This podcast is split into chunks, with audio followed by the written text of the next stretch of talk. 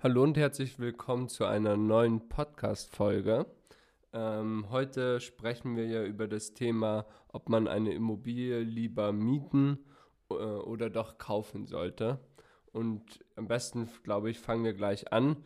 Ähm, und da mit der Frage, wie sieht es eigentlich bei dir aus? Wie viele Immobilien hast du eigentlich?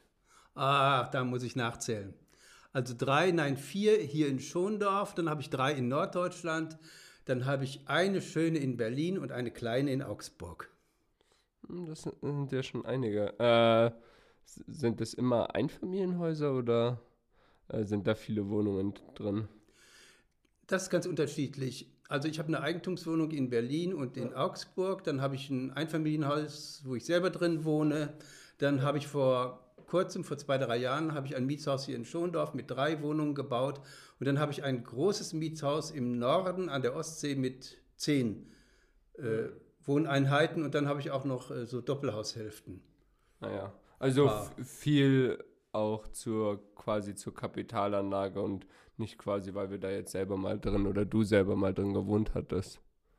Nein, die meisten sind zur Kapitalanlage. Meine Rente wird relativ, meine gesetzliche Rente wird relativ gering sein, aber äh, bis dahin sind die Immobilien alle abgezahlt und dann lebe ich von ja. den Mieten. Das ist eigentlich das, was ich vor 30 Jahren mir vorgenommen habe und ja. das geht so langsam auf. Ah, sehr schön.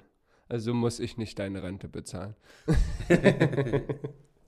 okay, ähm, dann bist du natürlich, oder nehme ich mal an, auch ein großer Befürworter von Kaufen statt Mieten, oder?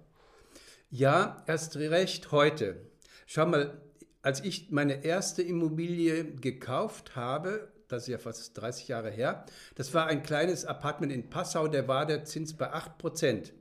Und heute ist er bei praktisch null oder 1%. Ja, das heißt also, du kriegst heute, wenn du 300.000 Euro Kredit haben willst, musst du dafür ungefähr 1.000 Euro im Monat zahlen. Das zahlen Leute ja schon für Miete. Das ist ein wichtiges Argument, also der niedrige Zins. Dann ja. steigen aufgrund der hohen Nachfrage nach Immobilien, steigen die Immobilienpreise. Das heißt, wenn du eine Immobilie gekauft hast, kannst du mit einem Wertzuwachs von jedem Jahr 1, 2, 3 Prozent rechnen. Und du tust was fürs, für die Altersvorsorge, wie ich vorhin erklärt ja. habe. Ich kriege krieg eine kleine Rente, aber viele Mieten. Ja. Das klingt schon mal, äh, das klingt schon mal ganz gut. Wobei das mit dem, mit dem Wertzuwachs ja auch stark äh, standortabhängig ist, oder? Natürlich, es gibt Standorte, die dünn besiedelt sind, wo keiner wohnen will und so weiter, da hast du keinen Wertzuwachs überhaupt nicht. Ja? Aber da gibt es dann wieder Standorte, so B-Lagen und so weiter, wo es relativ noch viel steigt oder andere, wo es stagniert, weil die Preise schon irrsinnig hoch sind, wie in Hamburg, in München, in Frankfurt. Ja. Wobei man, ja, sie, stimmt, die stagnieren, aber dass sie fallen, kann man, wird man ja wahrscheinlich nicht von ausgehen. Ne? Nein. Mieten sind ja immer recht stabil. Kannst du mal die Punkte so ein bisschen genauer erörtern? Also du hattest jetzt das mit der Altersvorsorge beschrieben, das ist, glaube ich, ähm, relativ klar, aber hier zum Beispiel diesen Punkt äh, Geld in die ähm, Geld in die eigene Tasche. Naja, du musst du musst immer fürs Wohnen irgendetwas bezahlen, außer du bist im Knast. Da, das ist frei. Ja. ja, also, aber wenn du ganz normal wohnst, zahlst du entweder zahlst du Miete an mhm. jemand anderen, der deine Miete kassiert, oder du kaufst die, dann zahlst du einen Teil des Geldes, den du ausgibst, an die Bank für Zinsen und den Rest steckst du dir in die Tasche. Und der Teil, den du dir in die Tasche steckst, wird von Monat zu Monat mehr, bis die Immobilie abgezahlt ist. Hm. Ja. Und zum Schluss gehört sie dir, während bei der Mietimmobilie sie immer dem anderen gehört und der hat den Wertzuwachs und nicht du. Pech ja. gehabt. Das, das, stimmt. Aber jetzt bei, beim Kaufen setzt es ja auch ein bisschen Eigenkapital voraus, im Normalfall, oder? Also ich kann doch jetzt nicht hingehen, sagen hier, ich habe ich hab zwar eigentlich selber kein Geld, aber würde gerne Immobilie XY kaufen, oder? Ja, da gibt es ein tolles Tool auf unserer Website, das ist der Mieten- oder Kaufenrechner. Ja. Den haben wir vor ein paar Jahren schon entwickelt und den machen wir jetzt auch gerade noch ein bisschen von der Optik neu. Und da hast du in ein paar Schritten, die will ich dir erläutern, kriegst du raus, wie viel Geld du überhaupt von der Bank bekommen würdest. Erster ja. Schritt, man da wird gefragt oder wir fragen den User, wie viel Miete zahlst du eigentlich im Monat? Beispielsweise mhm. 1000 Euro. Wie viel Nebenkosten? 300 Euro. Ja. Wie viel hast du schon gespart? Weil die meisten wollen ja, dass du beim Immobilienkauf so 20% Eigenkapital hast. Mhm. Das gibst du auch ein und dann rechnet der fix fix und sagt, du würdest wahrscheinlich von der Bank, sagen wir mal so 200.000 Euro bekommen. Dann weißt du, aha, ich würde 200.000 Euro bekommen. Und dann guckst du nach, was kriegst du in deinem Umfeld für 200.000. Und ich sage immer, lieber eine zu kleine Immobilie, eine kleine Immobilie kaufen, als eine zu große. Mhm. Warum das? Das hat einen Grund. Nehmen wir an, du kaufst eine Immobilie und verdienst selber 3000 Euro brutto. Dann hast du 2000 Euro netto und kaufst eine Immobilie die dich selber 1500 Euro kostet und du kriegst Miete auch 1500 plus minus null auf den ersten Blick. Das ist total okay. Und wenn es alles immer gut ist, dann zahlt der Mieter dir die dann in 20 Jahren ab und du hast die Miete für dich allein und zahlst nichts mehr an die Bank. Aber es kann ja sein, du vertust dich und dieser Mieter ist eine totale Pfeife. Ja, der ist ein Messi. Der macht deine Wohnung kaputt. Und die Mietgesetze sind leider so, dass du den so schnell gar nicht rauskriegst. Der zahlt dir sechs, sieben, acht Monate nicht die Wohnung, die Miete, aber du musst weiter an die Bank die Zinsen zahlen. Dann macht er dir auch noch die Wohnung kaputt, ja? Tritt dir die Türen ein, schlägt dir die Fenster ein, bis du den raus hast, musst du unglaublich viel zahlen. Meine Devise war immer, dass ich gesagt habe, lieber zu klein, ein beherrschbares Risiko. Schau mal, ich habe dir vorhin erzählt von der Immobilie, die ich in im Norden habe, im schönen Ort Grube mit zehn mhm. Wohneinheiten. Wenn da eine Miete mal ausfällt von zehn, das tut nicht weh. Das tut immer leid, dir leid, dass das Geld nicht kommt, aber es tut dir nicht weh. Also lieber zu klein, klein anfangen, wie ich mit, der kleinen, mit dem kleinen Apartment in Passau. Das hatte nur ein Zimmer und eine Dusche.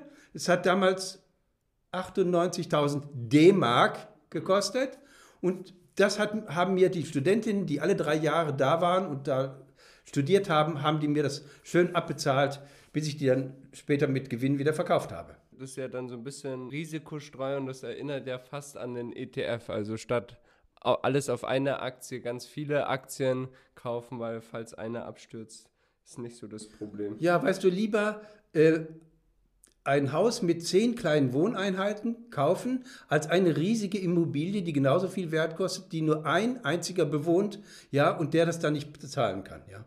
Mm, ja, das stimmt. Ähm, das sind ja jetzt Beispiele quasi, wenn ich die, die Immobilie mehr als Kapitalanlage kaufe. Aber ähm, was ist, wenn ich wenn ich das für mich selber kaufen will, die Immobilie. Da musst du natürlich auch aufpassen, dass du dich nicht überreizt. Es kann irgendwas passieren. Du kannst mal arbeitslos werden, du kannst mal krank werden und so weiter. Und du musst ja. diese Zeit durchstehen. Das heißt, mit Arbeitslosengeld nur noch 60 oder 65 Prozent vom sonstigen Nettogehalt musst du das auch bezahlen können. Genauso wie eine Mietwohnung. Ja, da musst du also aufpassen, nicht alles ausreizen bis zuletzt. Du musst immer noch auf dem Tagesgeldkonto musst du drei Monatsmieten oder jetzt hier drei Raten drauf haben, die du zahlen könntest, wenn mal was passiert und so weiter, ja. Mhm. Und dann bei der Auswahl der Immobilie darauf achten, nehmen wir an, du veränderst dich und du verkrachst dich mit deiner Freundin, kriegst einen Job in Hamburg und willst nach Hamburg ziehen. Was machst du mit der Immobilie? Ja. Die musst, die musst du dann entweder verkaufen ja. oder vermieten. Es muss ein schlimmer Streit gewesen sein, dass ich gleich nach Hamburg flüchte. ja, Hamburg ist doch eine klasse Stadt. Das stimmt, das stimmt. Ein bisschen weit weg. Ähm, aber bei, der, bei dieser Regelung, ähm, ich kenne dieselbe Regelung ja mit den äh, mit Mieten, dass man sagt, man soll nicht mehr als ähm, ich glaube, 30 Prozent vom Netto oder sowas für die Miete ausgeben. Ist es dann so ähnlich beim Kaufen? Ja, es kann schon mehr sein. Schau mal, in München zahlen die Leute 50 Prozent und mehr. Mhm. Ja, und wenn das Gehalt hoch genug ist, ja, und du hast genug zum Leben, ja. ja. Wenn du eine Immobilie kaufen willst und die Verhältnisse stimmen nicht, kriegst du den Kredit ohnehin nicht. Ja. Weil du musst bei der Bank die Hosen runterlassen. Ja. Nicht sprichwörtlich natürlich, ja.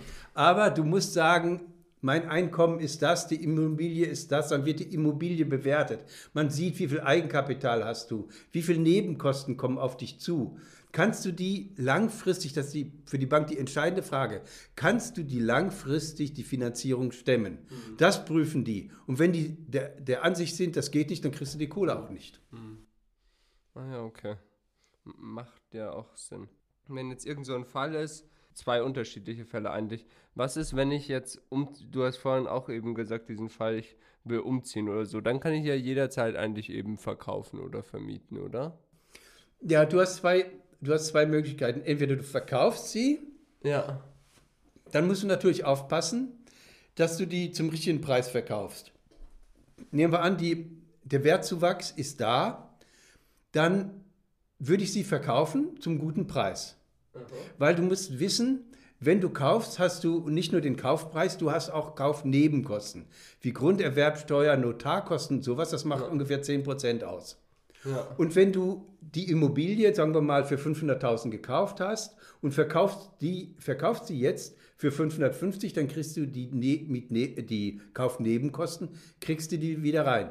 Dann würde ich das tun. Aber nehmen wir an, die Zeiten sind schlecht und du findest keinen Käufer dafür, dann würde ich die eher vermieten und warten, bis bessere Zeiten kommen. Oder vielleicht verträgst du dich in drei Jahren mit der Freundin wieder und du ziehst von Hamburg zurück und dann wieder in die eigene Wohnung. Wer weiß. Ah, okay. Gibt es da gewisse äh, Faustformeln oder sowas ähnliches, die man, die man da anwenden kann? Ja, du musst dir immer äh, sagen, also ich möchte das, was ich ausgegeben haben möchte, ich wieder haben. Ja, wenn du dann die aber mit Gewinn verkaufst, nehmen wir an, du hast diese 500.000 plus 10 Prozent äh, Kaufnebenkosten sind 550, du verkaufst sie aber für 650, hast du 100.000 Gewinn, dann musst du die 100.000 versteuern, es sei denn, du hattest die Immobilie länger als 10 Jahre. Ja, also grundsätzlich bist du ja dann schon für, für kaufen statt, statt mieten, oder? Ja. Okay. Aber was mache ich jetzt an Orten wie München? Jetzt wir selber wohnen in Schondorf. Schondorf haben ja fast ähnliche Preise leider mittlerweile wie die Münchner. Da, da wird kaufen ja schon schwierig, ne? Naja, für dich nicht, wenn du mal was erbst von mir, gell? Aber für, für den Normalbürger schon. Ja. Die Preise sind so irrsinnig. Ich habe gestern bei einem Immobilienmakler, Entschuldigung, hier in Schondorf gesehen, der hat ein Seegrundstück verkauft, das war relativ groß, mit 400 Quadratmeter Wohnfläche, 8,5 Millionen Euro. Ja, ist ja verrückt. Ja, und der hat das verkauft, nicht nur angeboten, ja. ja. Also ich würde solche Lagen, solche, man sagt A-Lagen, ja, und das sind die Großstädte in Deutschland. Hamburg, Berlin, München, Düsseldorf, Köln, Stuttgart, Frankfurt, diese Städte, die würde ich meiden, ja. weil das Preisniveau ist viel zu hoch, als du das jemals auch wieder erwirtschaften kannst. Ja. Es sei denn, du machst eine Erbschaft oder du verdienst so viel Geld, dass es dir leisten kann. Ich empfehle immer Leuten, die nicht so viel verdienen, ja, und normale Leute sind, die sollen sich mal umschauen in B-Lagen. Wenn sie sich wenn Sie zum Beispiel eine Immobilie kaufen wollen zu, als Kapitalanlage, sollten Sie mal in die kleineren Städt, Städte gehen, wo die Immobilien viel günstiger sind. Nach Berlin, nach Rostock, nach Leipzig, nach Dresden, nach Nürnberg. Erlangen wieder nicht, ja, aber in diese Städte, weil dort sind die Immobilien 30 Prozent günstiger mindestens als hier, ja, oder noch viel günstiger, ja, aber die Mieten sind schon relativ hoch, die kriegst du gut vermietet, ja. Mhm. Ja, erinnert mich an Augsburg, als wir. Oder Augsburg. Ja. Schau mal, wie günstig haben wir die gekauft und wie ja. günstig habe ich die in der ersten Zeit auch an dich vermietet. Ja, das stimmt. Ja, waren fünf schöne Jahre in Augsburg. Und gibt ja auch sau viele Leute, die dann von äh, Augsburg nach München wiederum pendeln. Ja, klar, die fahren doch mit dem Zug. Ja. ja. Oder wenn du in Hamburg bist, ja, in, in Hamburg arbeitest, warum ziehst du nicht nach Lübeck? Lübeck, wunderschöne Stadt ja, eine Altstadt, ein Traum. Und das sind 60 Kilometer mit dem Zug direkt nach Hamburg rein. Ja, oder Mölln, diese ganzen Vororte sind wunderbar. Da muss ich nicht am Stadtrat, äh, Stadtrand von Hamburg wohnen, wo es teilweise total hässlich ist. Ja, aber Lübeck ist ein Traum von Stadt. Und da gibt es auch andere, die in der Nähe sind, von Lüneburg nach Hamburg. Das ist auch nicht schlecht. Lüneburg auch, hat mir auch total gut gefallen vor kurzem.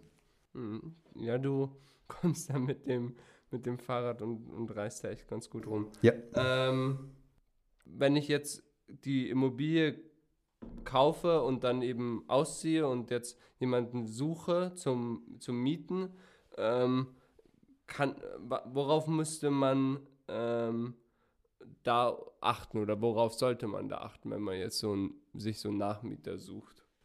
Ah, man muss, ja, zum Glück kann man sich die heute aussuchen. Jedenfalls in den meisten Fällen, ja, in den A- und B-Lagen.